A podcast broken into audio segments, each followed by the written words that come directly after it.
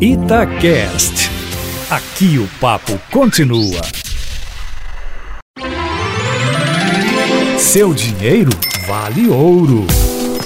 Olha, pessoal, hoje, quinta-feira, é dia de responder dúvidas dos nossos ouvintes sobre finanças pessoais.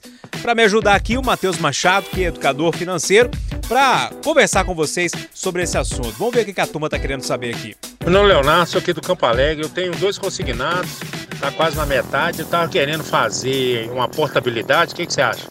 E aí, Matheus, o que, que você acha da tal famosa portabilidade? Bom dia. Bom dia, Júnior. Bom dia, Leonardo.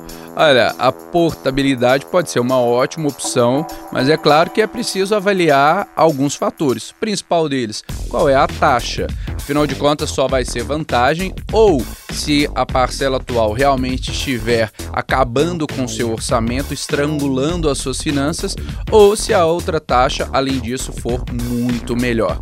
Então, Leonardo, o que eu te recomendaria seria verificar o que você paga hoje, qual é a taxa real. Lembre de olhar o custo efetivo total, isso é muito importante.